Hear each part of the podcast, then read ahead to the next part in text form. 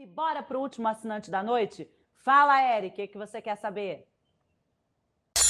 Olá, meu nome é Eric Magalhães, eu falo de Juiz de Fora, Minas Gerais. Hoje eu tenho duas unidades de franquia, uma de marketing digital e uma de meio de pagamento eletrônico. Nesse período que a gente está vivendo, que é novo, que é período de pandemia, é, a gente teve um grande desafio que é de relacionamento com o cliente. De os clientes que a gente fazia os projetos, às vezes a, um meio de pagamento que é máquina de cartão de crédito, a gente o pós-venda foi fundamental. Ou visitar o cliente, ouvir o cliente, ligar para o cliente, ver a necessidade dele precisa nesses, no momento atual que a gente está vivendo então, o relacionamento após venda com o cliente foi fundamental para a gente enfrentar esse período de crise, não, não de crise, mas esse período que fez a gente olhar melhor a nossa empresa. Esse é um, um desafio gigante que a gente teve na, é, na minha, nas minhas duas unidades aqui em Juiz de Fora. E uma ajuda que vai ser fundamental nesse período agora é como eu posso ter mais relacionamento com o cliente a daqui 5 anos a 6 anos. E como que eu posso é, unir mais a minha equipe no trabalho home office.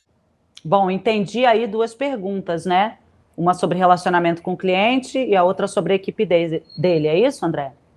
É, eu acho que elas são extremamente coligadas, né? Primeiramente, Mineiro, tudo é gente boa. Mineiro de juiz de fora, tudo quanto é mineiro. Então, Eric, que bom que você está aí. E que pergunta salutar. Que pergunta que muitos outros gestores também é, devem se perguntar. Primeiro, meus parabéns. Você deu um ombro para chorar nesse ano de 2020. Né? Ou seja, você não quis só vender, você deu um ombro para chorar. Você fez então um relacionamento excelente atitude.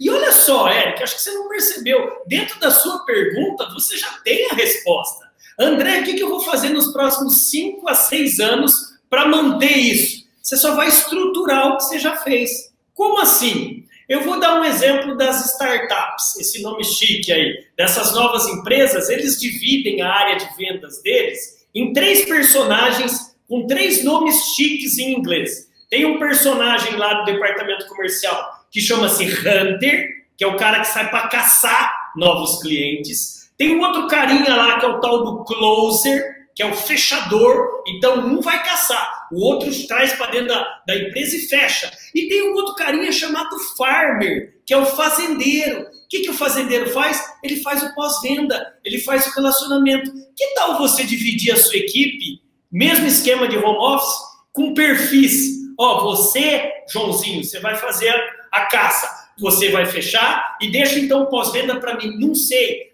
Aí é a sua habilidade, você conhece a sua equipe como ninguém, tá bom? Então você divide por tarefas e você desenvolve. É, talvez você pode até desenvolver um, um setor específico só de pós-venda nas suas duas empresas. Você coloca uma pessoa só para fazer pós-venda. Veja o exemplo de concessionárias. As concessionárias, por incrível que pareça, elas não ganham dinheiro vendendo um carro, mas elas ganham dinheiro com a assistência do carro, com o pós-venda, com as revisões, com o serviço adicional. Captou? Então pensa nisso com carinho, Eric Magalhães. E eu desejo o maior sucesso do mundo nesse ano 2021. Bora brilhar, bora!